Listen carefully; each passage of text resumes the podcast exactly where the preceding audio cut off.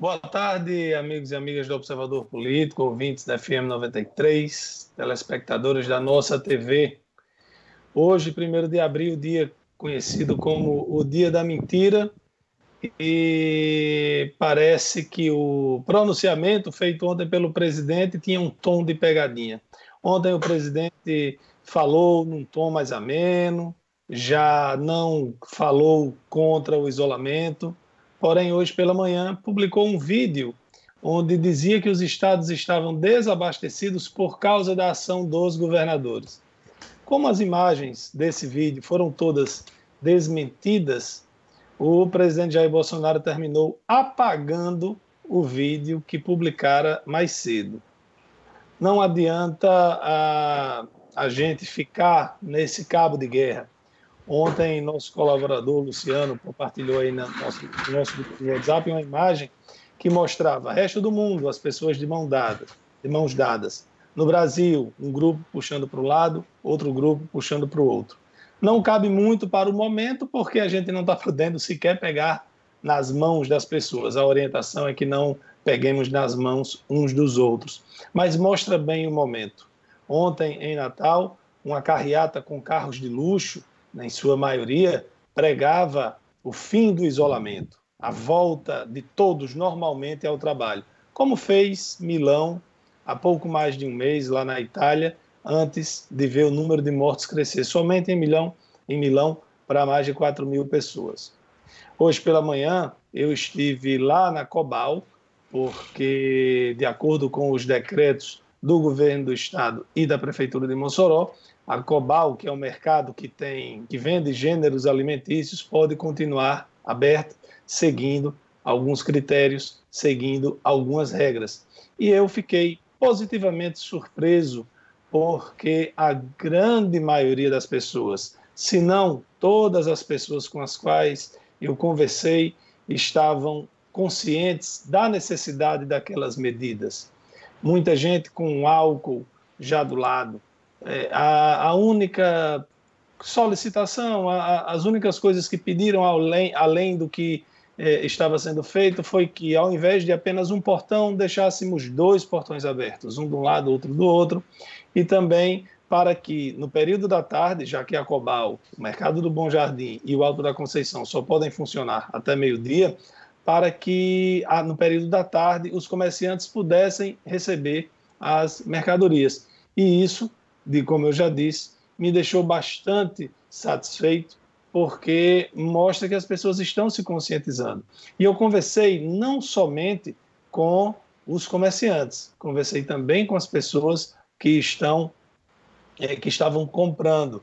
Conversei com Conceição, que tem uma lanchonete lá, quero inclusive aqui mandar um beijo, um abraço à Conceição, é, eu que tenho um filho há poucos meses, e eu disse a ela como eu queria lhe dar um abraço, né? mas nós dois sabemos, ela estava usando a máscara, a, é, todas as cadeiras lá daquelas mesas vizinho à lanchonete foram retiradas, as, as, lanchonetes podem continuar funcionando, só não podem que não pode que as pessoas comam lá. É o mesmo critério adotado para os restaurantes que podem vender comidas, comida desde que a pessoa pegue e vá para outro canto. Né? O número de mortes no mundo inteiro por causa do coronavírus continua subindo. Os Estados Unidos já está aí na casa dos 200 mil infectados confirmados. E no, no, Rio Grande do Norte nós tivemos mais uma morte ontem, um jovem de 20 e poucos anos. E então a, eu até acredito que o número, nós conversamos aqui ontem, que o número de casos aqui no Rio Grande do Norte e, e, e acreditamos que está sendo, de certa forma, contido por causa das medidas adotadas já há, há duas semanas pela, pelo governo do estado e por algumas prefeituras. Ao longo do programa, obviamente, voltaremos ao assunto coronavírus. Boa tarde, amigos e amigas da 93, telespectadores da nossa TV. É, o isolamento é desafiado a todo instante. Hoje pela manhã, a fila na Caixa Econômica Federal aqui no centro era algo espantoso. Dia primeiro, começando um mês, pagamento disso, daquilo, Bolsa Família. Bom, a fila estava a desafiar qualquer isolamento, qualquer reclusão de cidadão. Muito grande. Bom, ainda no início do programa, quero aqui mandar um aviso. Eu já recebi três mensagens aqui de mães é, perguntando se já podem receber é, o kit merenda que a prefeitura, através da Secretaria de Educação do município, está disponibilizando. Não. A, a prefeita Rosa Bacialini já confirmou que esse kit merenda, é, da merenda escolar, já que não estava vendo aula, vai ser entregue, mas vai definir critérios. Os critérios serão definidos para evitar aglomeração e ainda também é, o que chama atenção, e é, a prefeitura está é, anunciando, vai anunciar, melhor dizendo, que muito provavelmente será nas escolas, vai ser aglomeração, mas vamos aguardar. Ninguém, assim como o auxílio de 600 reais para o governo, ninguém vai para os bancos, porque não tem pagamento para fazer para ninguém. O ministro Guedes está anunciando que dia 16, podendo ser antecipado em algum dia, mas a previsão é daqui a 15 dias, dia 16, para pagar o auxílio, assim como o kit alimentação para os alunos da rede municipal de ensino será anunciado e a gente vai divulgar aqui. Para fechar essa nossa primeira participação, é, é preciso o seguinte: o TRF está proibindo uso do fundo eleitoral para combater a Covid-19. Decisão do presidente do Tribunal Regional Federal da segunda região que cassou a liminar que autorizou o uso de 2 bilhões do fundo eleitoral para medidas de combate ao novo coronavírus. A juíza Frana Mendes, da 26ª eh, Vara Federal do Rio, deu até ontem para que o presidente Jair Bolsonaro e o presidente do Congresso Nacional apontassem um novo destino para os recursos. O que chamou a atenção, chamou a atenção, foi que o desembargador Reis Friede, Reis Friede, atendendo ao pedido da Advocacia Geral da União, segundo ele, a decisão liminar fere a separação dos poderes e disse: não se pode aproveitar o momento de pandemia mundial e calamidade pública para se permitir a perpetração de afrontas à Constituição da República consagrado princípio eh, da separação dos poderes, disse ele, o desembargador Reis Fried, em seu despacho.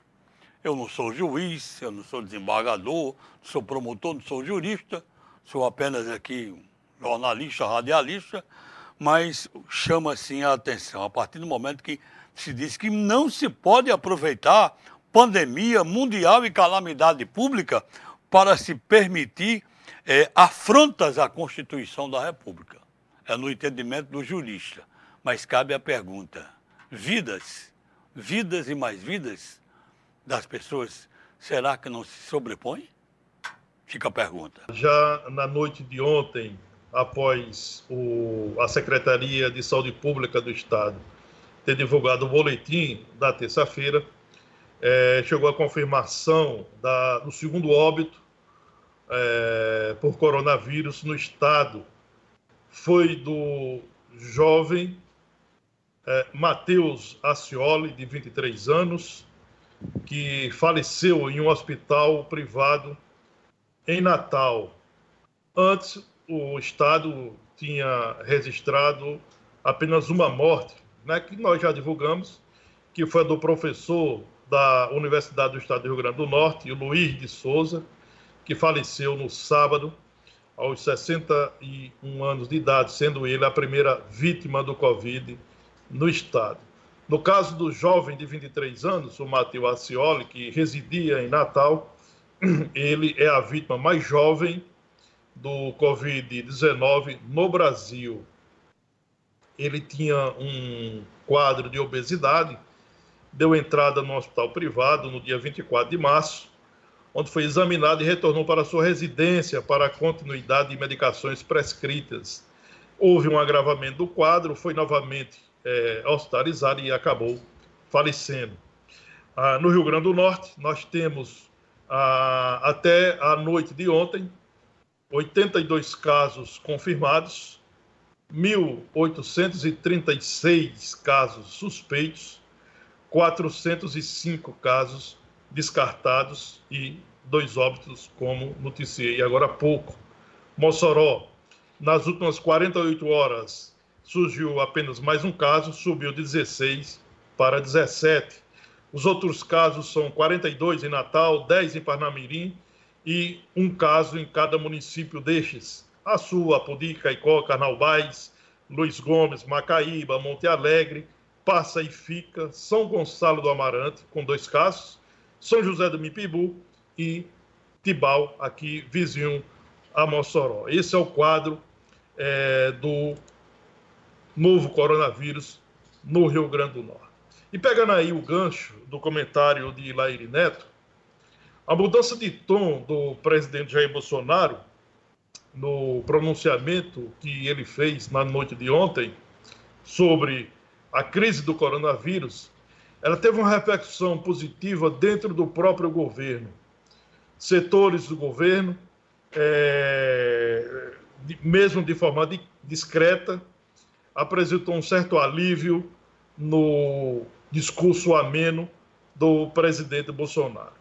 A percepção é que a postura do presidente na noite de ontem é que, como ele não fez críticas duras ou não criticou o isolamento social como forma de conter a pandemia, foi vista como um sinal verde para a manutenção das orientações técnicas do Ministério da Saúde e das ações que estão sendo anunciadas pelo Ministério da Economia para garantir recursos para as pessoas que ficarem em casa. Mesmo assim, como disse Laire Neto agora há pouco, já na manhã de hoje, né, nas redes sociais, o presidente voltou a subir o tom contra governadores e prefeitos. Ora, a, a reação do, do, do, presidente Jair Bolsonaro, ele não criticou a questão do isolamento social, isso nessa, nessa, nessas lives de hoje, e fez e elevou o tom para governadores e prefeitos. Agora, nós temos que observar o seguinte: os políticos não dão trégua para a, é a questão política, para a questão menor. Estão toda hora em cima de palanque. É o presidente Jair Bolsonaro, é a oposição ao presidente Jair Bolsonaro. O cidadão pode observar que o que nós estamos falando aqui é que não há outro nome mais comentado, mais discutido, seja apoiando ou seja resistindo, isso nas redes sociais, na imprensa brasileira, que não o presidente Bolsonaro. Nesse momento, o presidente, ele era para ter, ele, desde o primeiro momento, era para ter assumido a posição de apoio às ações de combate e de contenção ao coronavírus. Ponto. Isso ele deveria ter feito, não fez, baixou o tom agora, mas é provável que daqui a pouco ele eleve o tom novamente. O que a oposição deveria fazer também era é, focar todo a sua, o seu esforço, o seu trabalho, era para ter toda a concentração na questão do coronavírus. O inimigo dos brasileiros, o inimigo do mundo. Como combatê-lo, como enfrentá-lo, como conter as suas ações. E isso, é, isso não tem sido feito aqui no Brasil. Para se ter ideia, como não tem feito, para se ter ideia como se forma palanques, nós vamos citar aqui, por exemplo, o consórcio Nordeste, que é formado por nove governadores dos estados nordestinos. O que foi que o, consórcio Nordeste fez nas últimas 48 horas? Criou um comitê que é chamado de Comitê Científico. Para quê? Para auxiliar os governadores do Nordeste a tomar decisões sobre ações de enfrentamento à epidemia provocada pelo novo coronavírus. E nesse, no texto colocado pelos governadores do Nordeste, diz que é, o comitê vai reforçar as ações orientadas pelo Ministério da Saúde, não pelo governo federal, e pela Organização Mundial da Saúde ligada à ONU. Ora, se as medidas que vão orientar os executivos estaduais e municipais do Nordeste são aquelas que já são divulgadas pelo Ministério da Saúde, que é, tem a unanimidade aí, e também aquelas medidas orientadas pela Organização Mundial da Saúde, OMS, para que criar um comitê científico? Aí é onde vem a, a, a, que fica muito claro. É uma forma de dizer o seguinte: tá aqui, nós do Nordeste somos diferentes. Nós do Nordeste, nós aqui do Nordeste criamos um comitê para expulsar do Nordeste o coronavírus, como se fosse possível é, dividir o país, como se fosse possível afirmar que o Nordeste é um país e o Brasil é outro. Então é, só, é, é meramente uma questão política para se contrapor ao governo federal. Então são essas arquibancadas que continuam é, formadas, continuam de pé discutindo questão política no momento em que o Brasil precisa discutir, precisa enfrentar o coronavírus. Primeiro, precisa discutir sobre a questão, sob o ponto de vista técnico, e depois precisa enfrentá-lo sob o ponto de vista da saúde pública, nunca sob o viés político. Mas, infelizmente, Bom, o viés político insiste em assumir posição no momento tão crítico que vive o nosso país. Ah, eu, eu acho, César, que o presidente é o maior responsável por isso no momento que ele fica, muitas vezes, com coisas que parecem ações de menino buchudo, provocando, criticando. Graças a Deus ele mudou. Vamos esperar que todos possam fazer o mesmo, né, de lado a lado, para que o país possa unido enfrentar esse problema. Eu... Eu concordo com você, porque o presidente é que tem que conduzir isso. É, é ele que tem que dar o exemplo, porque ele é o chefe maior do país. Não é? é.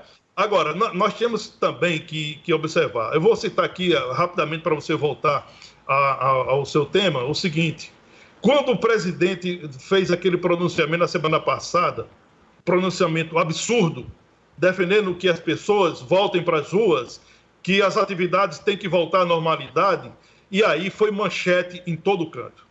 Todo canto. A Globo, por exemplo, no seu Jornal Nacional, tirou três blocos para falar sobre esse pronunciamento. O pronunciamento de ontem, o pronunciamento de ontem, sequer foi manchete. Por quê? Porque foi um pronunciamento ameno ou seja, parece que as pessoas se interessam mais no querosene para jogar no, no, na, na, fogueira que já está alta do que evitar é, a fogueira ou eliminar as chamas que já têm queimado o país. É, o pronunciamento de ontem parece que foi apagado pela postagem de hoje na rede é, social. Mas ontem mesmo. já foi apagada, né? É, mas ontem mesmo, a grande imprensa. que o presidente fez hoje pela manhã, ele já apagou. É, mas ontem mesmo a imprensa não se interessou pelo, pelo pronunciamento ameno do presidente. Nenhum veículo da grande imprensa deu é, manchete principal com o pronunciamento ameno que o presidente fez ontem. É, nós, nós anunciamos aqui ontem e hoje que o doutor Fabiano Maximino iria participar do programa. Ontem ele não conseguiu, Hoje ele já estava aí nos contatos com a nossa equipe técnica, ele está lá no Hospital Tarcísio Maia e ele precisou sair de perto do computador para atender um paciente grave. Então, infelizmente, a gente não vai conseguir, provavelmente a gente não vai conseguir hoje, mais uma vez, conversar com o Dr. Fabiano Maximino, que é o único infectologista de Mossoró e região. Eu estou pensando em propor a ele de nós fazermos um, algumas, elaborarmos algumas perguntas, manda para ele pelo WhatsApp ele responde via áudio, porque queira ou não queira, as nossas opiniões, a de nós três, que não somos médicos, é muito mais baseada no que a gente lê na imprensa, no que a gente lê de artigos e etc., ou assiste de entrevistas, do que de quem realmente sabe. E ele, como infectologista, tem muito mais. Ele tem moral para falar sobre isso, né, mais do que qualquer um de nós. Então, vou, vamos tentar esse, esse, o contato dessa forma. É, outra coisa que a gente tem visto muito, César, Edmundo, nossos ouvintes, telespectadores, é as pessoas dizerem: ah, a quantidade de mortos aqui, a proporção aqui está menor, aqui está maior. E eu tive a curiosidade de olhar. Ah, se vocês observarem o país que tem mais contaminados para cada milhão de habitantes é o Vaticano. O Vaticano tem 7 mil, seria 7.491 para cada milhão, porém, o Vaticano só tem seis pessoas infectadas, porque no Vaticano é o menor país do mundo, tem pouquíssimas pessoas. Então você vai vendo San Marino, Andorra, que são principados, a Islândia, né, proporcionalmente, para cada grupo de milhão, está muito alto. Dos, dos países maiores, o que está em pior situação da quantidade de casos para milhão de habitante é a Espanha, que tem 2.184 para cada milhão. A, a Itália está com 1.750 para cada milhão. O Brasil é lá embaixo, porque nós é, é, espero que continuemos assim, né? A gente ainda não tem tantos casos. No caso do Brasil, está 28 casos para cada milhão. Ah, quando você vai para as mortes, aí você tem a Itália já bem disparada na frente. Né? A Itália teve 206 mortes para cada grupo de um milhão de habitantes. A Espanha, 194. O Brasil, novamente, aparece com apenas uma morte para cada milhão de habitantes. Para atualizar aí, nós tivemos é, até agora 203 mortes no Brasil o, e 127 pessoas recuperadas, de um total de 5.907 casos confirmados.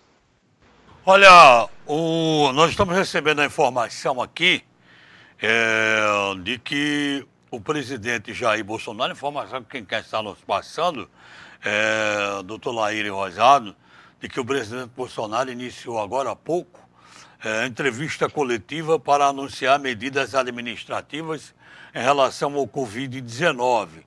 Ele já passou a palavra para o ministro Paulo Guedes, que logo em seguida ficará à disposição da imprensa para responder as perguntas. E entre as colocações, nós estamos aqui interagindo com os nossos amigos, ouvintes e telespectadores. É, o nosso amigo Anox sempre participando. É, quando noticiam a morte de alguém pelo Covid-19, deveriam repassar o histórico de saúde dessa pessoa, pois só dar a morte, só noticiar a morte, pode trazer mais preocupações à população. E o Anox diz também, o surto de dengue, chikungunya, zika, viroses que temos no Rio Grande do Norte já se compara com relação ao Covid-19? Pergunta que se faz, tá ok? Um abraço então a todo o pessoal que está ligado aqui, Antônio Hermínio com a gente. Edmundo. Diga. Edmundo, eu vi uma postagem que vou dividir aqui com vocês, que não, não, não cabe, não, não, não se justifica a morte. Ah, mas é porque já tinha isso, é porque já tinha aquilo. Não justifica. É, eu vi uma postagem no, no Twitter que diz assim: o Brasil criou a figura do advogado do coronavírus. Pessoas que, diante de uma morte causada pelo dito cujo, amenizam o crime.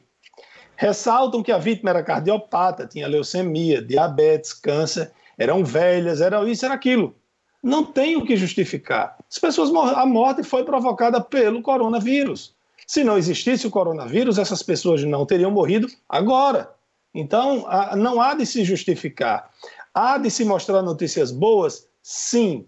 Por exemplo, vocês sabiam que o químico Luiz de Souza, que era professor aqui da UERN, que, for, que faleceu no sábado, que ele financiava secretamente os seus alunos, ele pagava cursos e, e congressos e etc. para os alunos sem dizer a ninguém, ele fazia isso secretamente. Olhe que belo exemplo. Lembrando, que a turma da UERN, assim como os servidores públicos estaduais, enfrentam problemas com atraso de salário, a UERN vem sendo desmontada e nem por isso Luiz de Souza deixou de ajudar os seus alunos, os alunos da universidade. Então, a, a, só após o seu falecimento é que essa informação veio a público e, é claro, a gente só pode é, comemorar o fato de ainda existir pessoas como Luiz no mundo. Outra notícia boa é que a Fiocruz eh, informou que a curva de internações por insuficiência respiratória deu uma desacelerada no Brasil. A Fiocruz vem monitorando isso. O simples fato de haver internação por insuficiência respiratória grave não significa que é coronavírus. Existe a possibilidade de ser. Porém, na semana passada havia sido noticiado que essa curva havia aumentado e agora houve uma desacelerada, muito provavelmente provocada pelas medidas de isolamento social tomadas por governadores no Brasil inteiro. Um abraço a Zeneide na ilha é... de Santa Luzia. César, uma pergunta para você. Você pode seguir seu raciocínio, mas eu já mando aqui. Zeneide na ilha de Santa não. Luzia, mandando um abraço para a gente da bancada, para você também. Estão lhe perguntando aqui, César, se o ministro da Saúde, o Mandetta, que é, bom, lógico, tem sido o principal protagonista do combate ao Covid-19, porque ele é o ministro da Saúde. Ele pergunta se nessa condição ele pode estar ofuscando o presidente Bolsonaro. Olha, eu, eu acho que a minha opinião em relação ao Mandetta é que ele está fazendo um grande trabalho. Ele está cumprindo a sua missão de ministro da Saúde. Se está ofuscando o presidente Jair Bolsonaro ou não, isso é uma questão política que, eh, quando passar essa crise, eles vão ter que pesar. Eles vão botar na balança, evidentemente, que o presidente vai fazer isso. Mas, nesse momento, é, eu prefiro observar o trabalho que Luiz Henrique Mandetta, o ministro da Saúde, tem feito um trabalho elogiável, um trabalho reconhecido pelos brasileiros, um trabalho eficaz, um trabalho de competência que tem é, gerado é, bons resultados, muito embora o coronavírus continue assustando a todo mundo. Agora, em relação ao nosso ouvinte telespectador que falou é, sobre, é, perguntou sobre a questão de, da dengue, da chikungunya e de outras de outros de outras doenças, é, desde da crise, desde o início da crise do novo coronavírus, que a Secretaria de Saúde Pública do Estado não divulga boletim, o boletim semanal das arboviroses. Então, nós não temos esses números, porque é a Secretaria de Saúde Pública que libera esses números para o conhecimento público,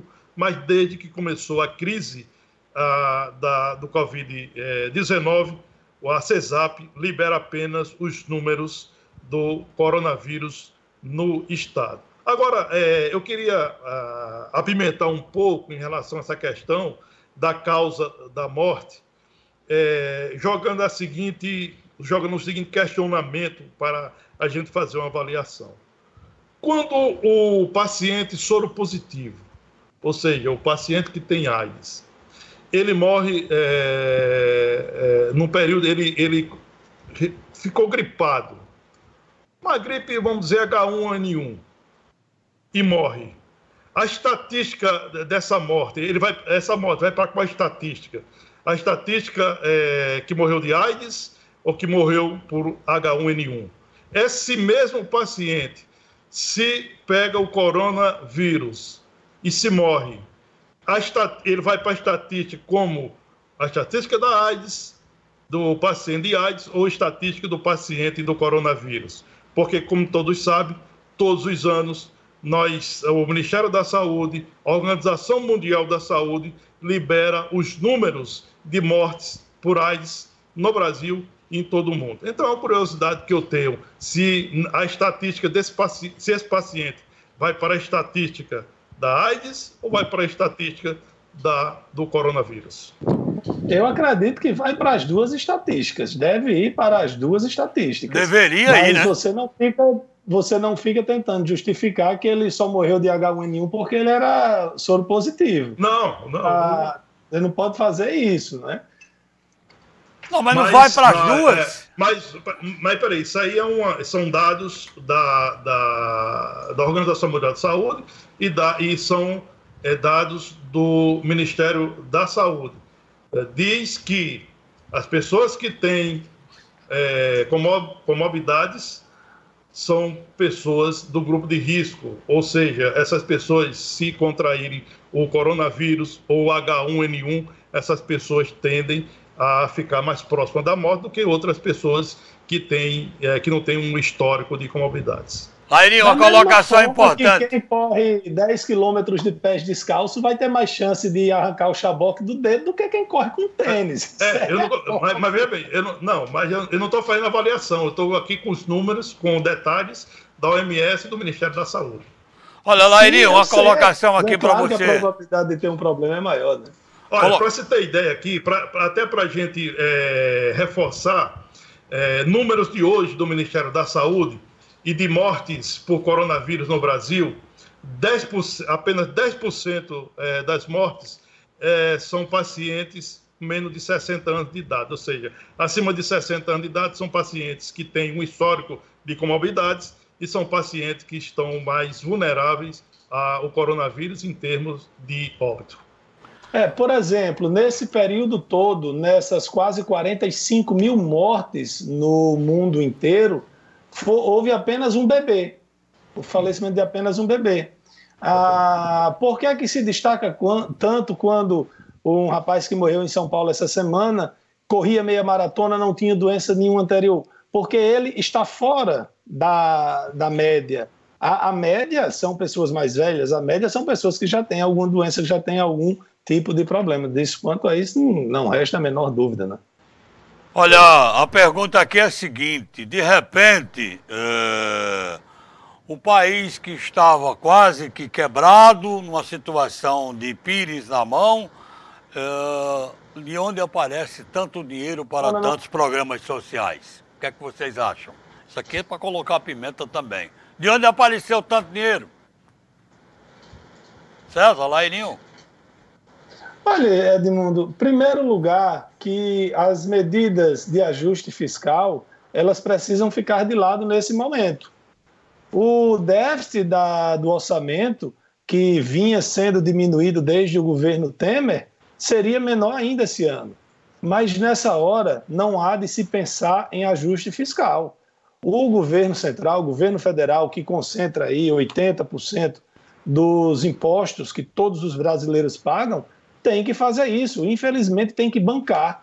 E isso vai ser cobrado um preço lá na frente. Não achem que o presidente Jair Bolsonaro ou que Michel Temer estava escondendo leite, que estava escondendo dinheiro, não. Não tem, continua sem ter. Só que o país vai se endividar para amenizar o impacto na economia. É, tem uma outra situação que é positivo para esse lado dos recursos que existem né, para esse investimento é, nesse momento tão necessário, é que na, na economia em 2018, no governo Temer, já deu sinais de recuperação.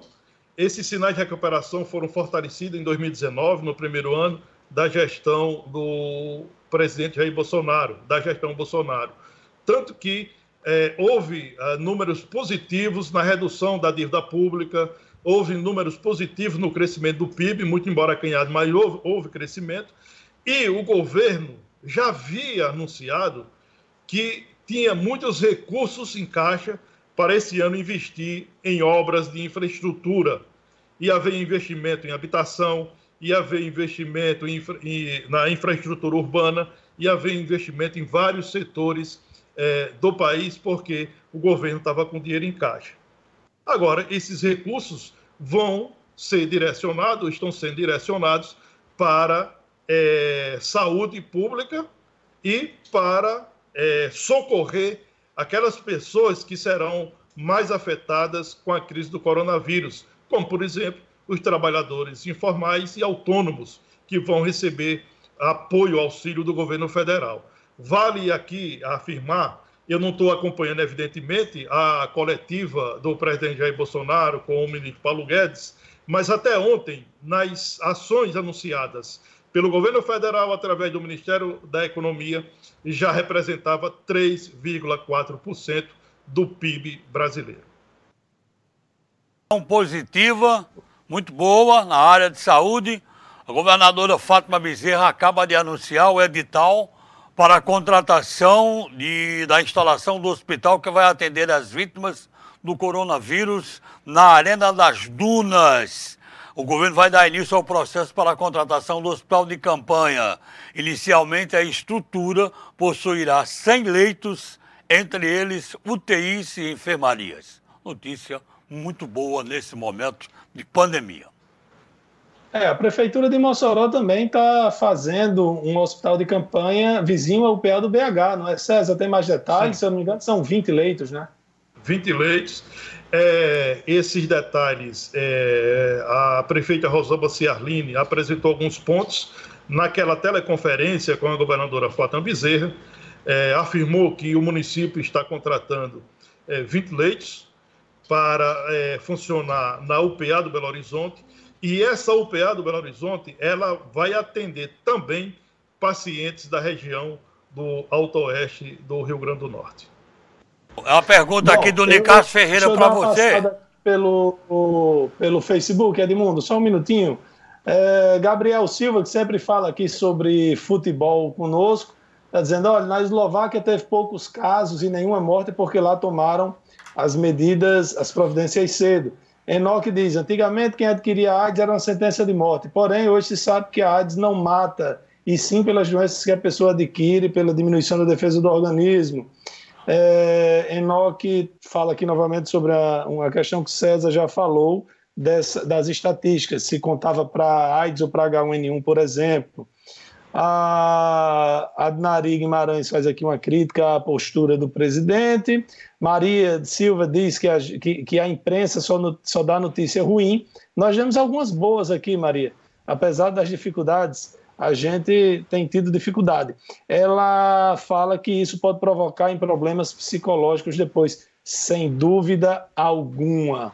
É, tem também Gelcione Silva, diz aqui que não tem o menor perigo dos políticos e do judiciário abrir mão das sobras de caixa eleitoral, dos benefícios para eles próprios. Então, tá aí algumas participações, ainda tem outras, daqui a pouco eu trago mais. O Nicastro Ferreira, Lairinha, o Nicastro Ferreira está perguntando, César, me permita, é, pegando o gancho aqui. Lairinho, no caso de calamidade pública de pandemia como essa estamos vivendo, há possibilidade de remanejamento de verba, no caso, propaganda especificamente a propaganda para a saúde, pode ser? Na verdade, não precisa de estado de calamidade para remanejar recursos de uma área para outra, seja da propaganda, seja do asfalto, seja da limpeza, seja da pavimentação, né, da propaganda. O gestor pode transferir o dinheiro para onde quiser. A questão da calamidade a nível nacional permite que os gatilhos ou os ganchos da lei de responsabilidade fiscal sejam liberados. Então, o governo não tem meta fiscal a cumprir por causa do estado de calamidade que está sendo que está decretado no Brasil. E Leandro Neto, o que nós temos que observar agora é, nós, nós, nesse momento, em relação ao combate e à contenção do novo coronavírus, não é mais a questão de recursos. Penso que recursos já tem suficiente. Nós, o problema agora é agilidade. Recursos temos suficiente. Por exemplo, o governo do estado está com recurso suficiente para é, instalar 170 novos leitos hospitalares em Mossoró. O dinheiro já está ouvindo a conta. O que pega nesse momento é agilidade. E aí nós temos que noticiar aqui que o governo está trabalhando Ontem é, chegaram equipamentos no Hospital Regional Tarcísio Maia, no Hospital Rafael Fernandes, equipamentos e aparelhos para é, implantação de novos leitos de UTI e de novos leitos semi-intensivos. Então, nesse momento, recursos tem. O governo federal está liberando, o governo estadual e municipal está com recursos é, disponíveis para fazer esses investimentos o município de Mossoró convocou agora 102 é, profissionais de saúde, são 64 técnicos de enfermagem, mais 38 enfermeiros.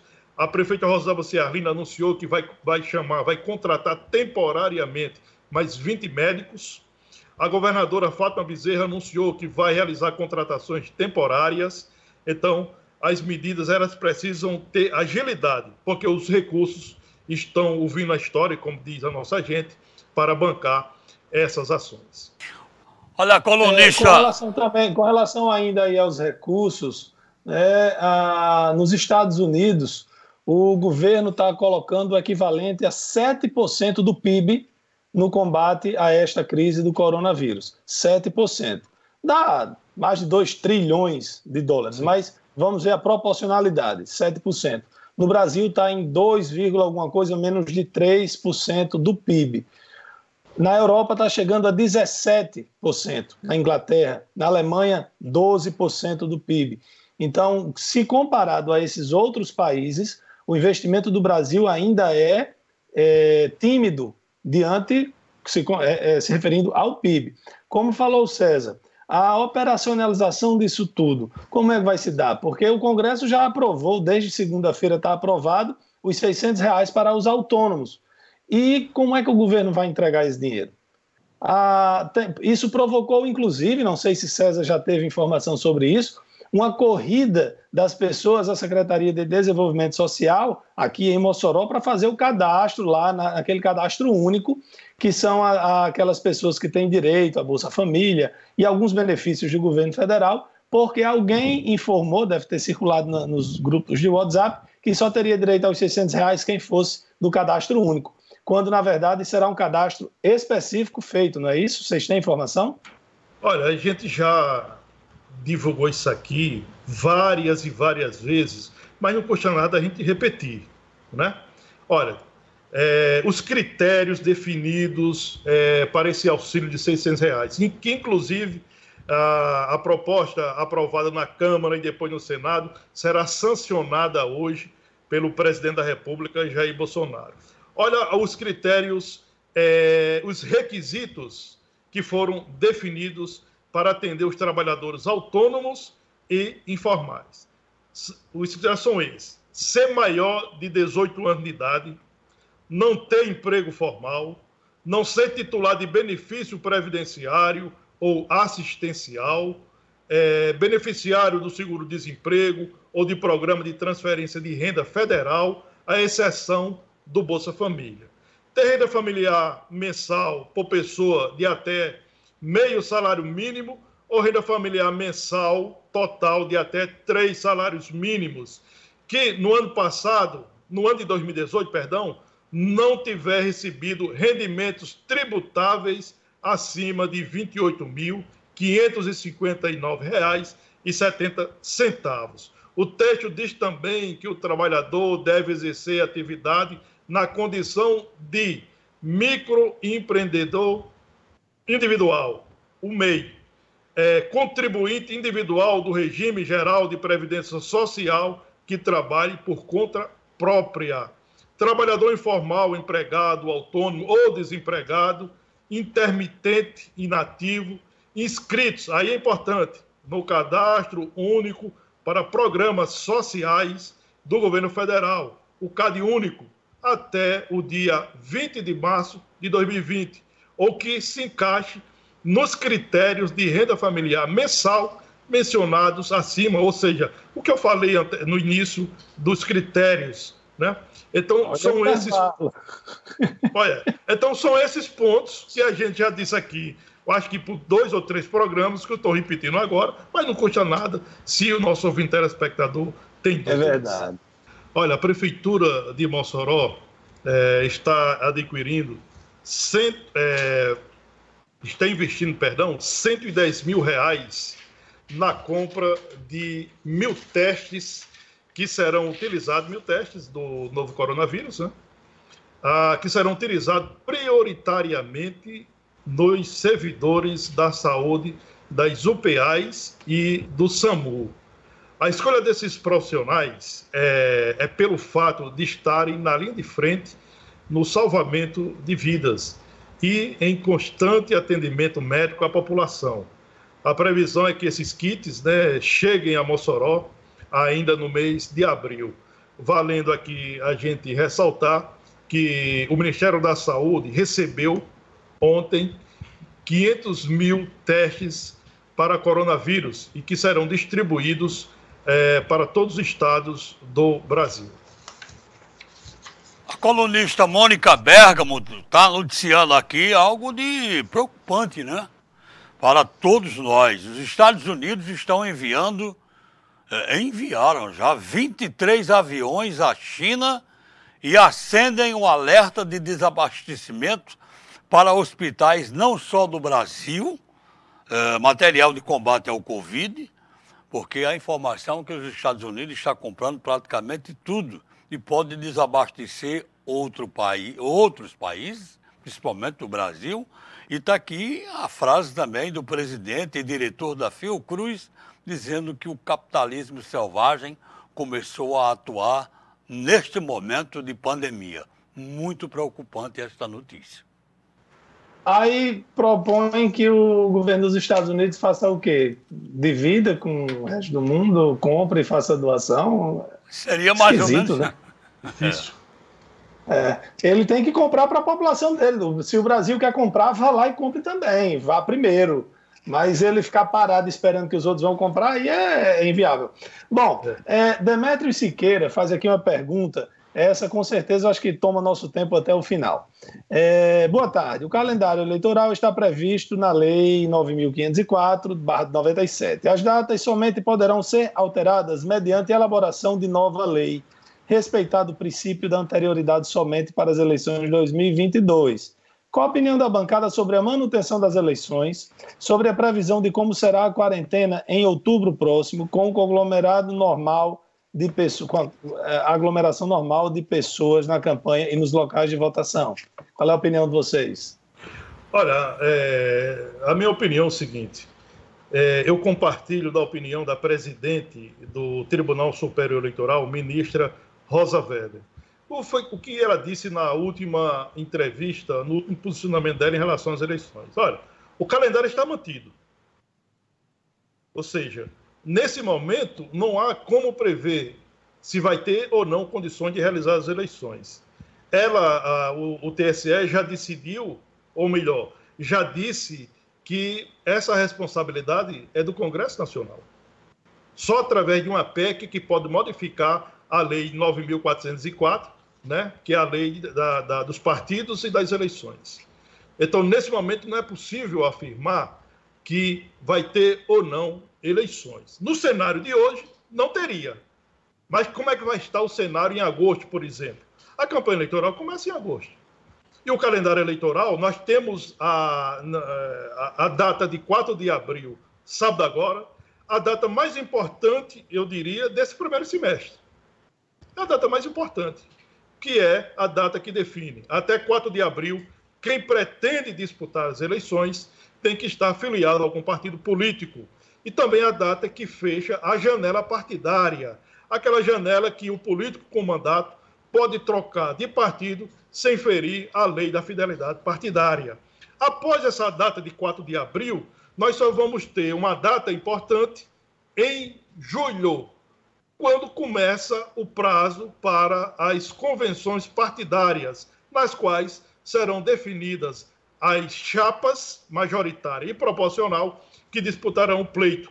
Depois dessa, depois dessa data das convenções partidárias, que terminam na primeira semana de agosto, é que nós vamos ter início a campanha eleitoral propriamente dita. Portanto, ainda tem tempo para tomar uma decisão. Repito, no cenário de hoje, não teria as eleições. O cenário de junho, julho, é que vai definir se o Congresso decide ou não a suspender, a cancelar ou levar as eleições adiante. É, eu discordo de César isso, a, com relação a isso, porque, primeiro, você precisa conversar com as pessoas. Você, o ato de filiar somente não. Você entra aqui no site do tribunal e, e, e filia é, César, Edmundo, Luciano, qualquer pessoa. E agora, como é que você vai conversar com as pessoas porque, lembrando, esse ano não há a possibilidade de coligação para ah, os candidatos a vereador. Então, você precisa formar nominatas. Está totalmente prejudicado pela, pela epidemia do coronavírus, pela orientação das autoridades de não sairmos de casa, essa questão da afiliação partidária. Então, só por isso eu já considero prejudicado. Agora, quem não está no exercício de mandato e quer ser candidato, vai pressionar até o fim da força para que haja a eleição. Quem controla os fundos partidários, os fundos eleitorais, é claro, vai preferir que tenha eleição a cada dois anos, é fundo eleitoral a cada dois anos. Eh, quem o, o deputado e senador vai votar, vai autorizar dois anos a mais de mandato para prefeito e vereador, vai querer botar para eles. Só que eles também não têm apoio da população, não têm condições morais de aprovar uma medida dessa, porque a população vai cair em cima.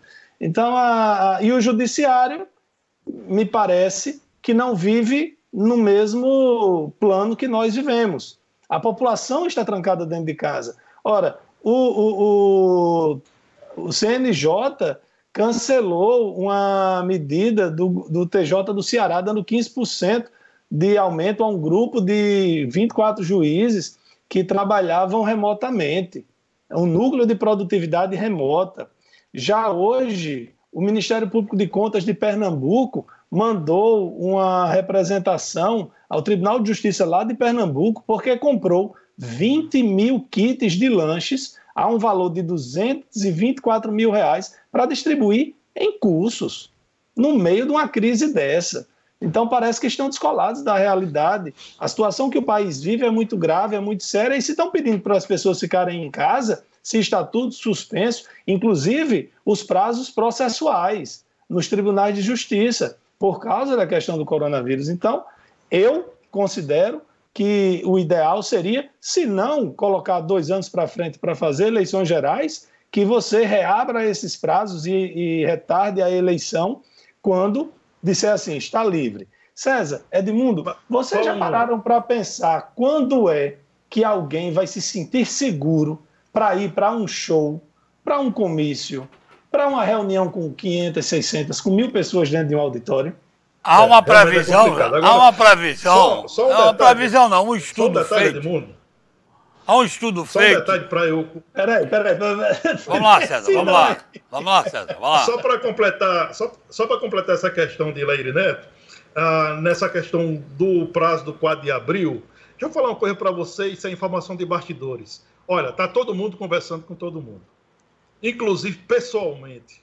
Eles não pararam de fazer política. Por exemplo, o, inclusive o prefeito de Natal, o Álvaro Dias, quando foi se filiar ao PSDB, isso na semana passada, já na crise do coronavírus, ele se filiou com a presença do presidente estadual do PSDB, o Ezequiel Ferreira de Souza, com mais um assessor e mais um político de Natal, inclusive com direito à foto e distribuição na foto é, nas, nas redações de jornal. E as conversas estão acontecendo não só aqui no Rio Grande do Norte, está acontecendo em todo o país. Os políticos estão negociando para a formação de chapa proporcional, para definir filiação. Inclusive aqui em Mossoró, os vereadores estão acelerando os passos para se filiar a outros partidos. Hoje nós tivemos a, nós tivemos a filiação hoje do Manuel Bezerra de Maria, saiu do PRTB, se filiou ao PP. Ontem nós tivemos a filiação do, de outro vereador que saiu do, do PMN e se filiou ao PROS, que foi o Genilson Alves, e até sábado, pelo menos uma dezena de vereadores estarão fazendo nova opção partidária. Olha, é, vou dar minha opinião agora sobre a questão das eleições. Faltam dois minutos só. É, o cenário atual não tem eleição. Se quando agosto chegar tiver mudado, terá, teremos eleições. Eu penso assim que o calendário eleitoral será cumprido em agosto. Agora, a outra colocação que fez Laíri Neto, eu até perguntei a uma psicóloga essa semana. Depois, parou, não tem mais coronavírus, está todo mundo, não tem mais o vírus, o vírus foi combatido. Covid-19 não existe mais as pessoas para irem a um campo de futebol, a um show, a um comício, a um teatro. Segundo o psicólogo, é de se prever que as pessoas passarão pelo menos mais um ano para adquirir uma total confiança para sair de casa. Imagine só. Entendo. Ok? Falta um minuto aí. Um minuto. A, essa questão é, mexe, está mexendo com as pessoas no comportamento das pessoas. Evidentemente, tem aquelas pessoas de pouca responsabilidade, que mesmo sem necessidade sai de casa, vai às ruas. A gente vê, quando eu saio é, de casa para o meu escritório de trabalho, né? aqui nós estamos trabalhando em home office, Uh, os nossos profissionais estão trabalhando de casa, mas eu estou vindo para o meu escritório de trabalho e a gente vê pessoas na rua que a gente sabe que são pessoas que não têm muito o que fazer nas ruas, mas talvez não suportam é, ficar dentro de casa e acaba saindo. Tem pessoas que não têm a responsabilidade ou que ainda não caiu a ficha para o perigo que é o novo coronavírus. Agora, que isso vai impactar sob o ponto de vista social do país, não resta dúvida, não precisa ser especialista para saber que as consequências elas não vão parar em um ou dois meses. Serão consequências que vão impactar o futuro do país e no comportamento das pessoas. Ok? Vamos, vamos lá, encerrar? Um minuto. Você, Lairinho, que é o primeiro? É. Que se despede. Eu posso encerrar daqui. Lairinho hoje está mais à vontade, está sem compromisso nesse momento. Eu posso encerrar daqui trazendo aqui mais um ensinamento do, de Chico Xavier. Ele, certa feita, escreveu: Quem se aceita como é, doando de si a vida o melhor que tem, caminha mais facilmente para ser feliz como espera ser. Uma boa tarde a todos e até amanhã. Bom, aqui no final vou trazer uma mensagem que Saul Batista mandou aqui no, no, no, Facebook, dizendo que ele é funcionário da saúde do município, que tem aparecido muita gente querendo fazer doações, inclusive em dinheiro, que ele agradece muito. Porém, o que estão precisando é de máscaras, luvas e álcool em gel.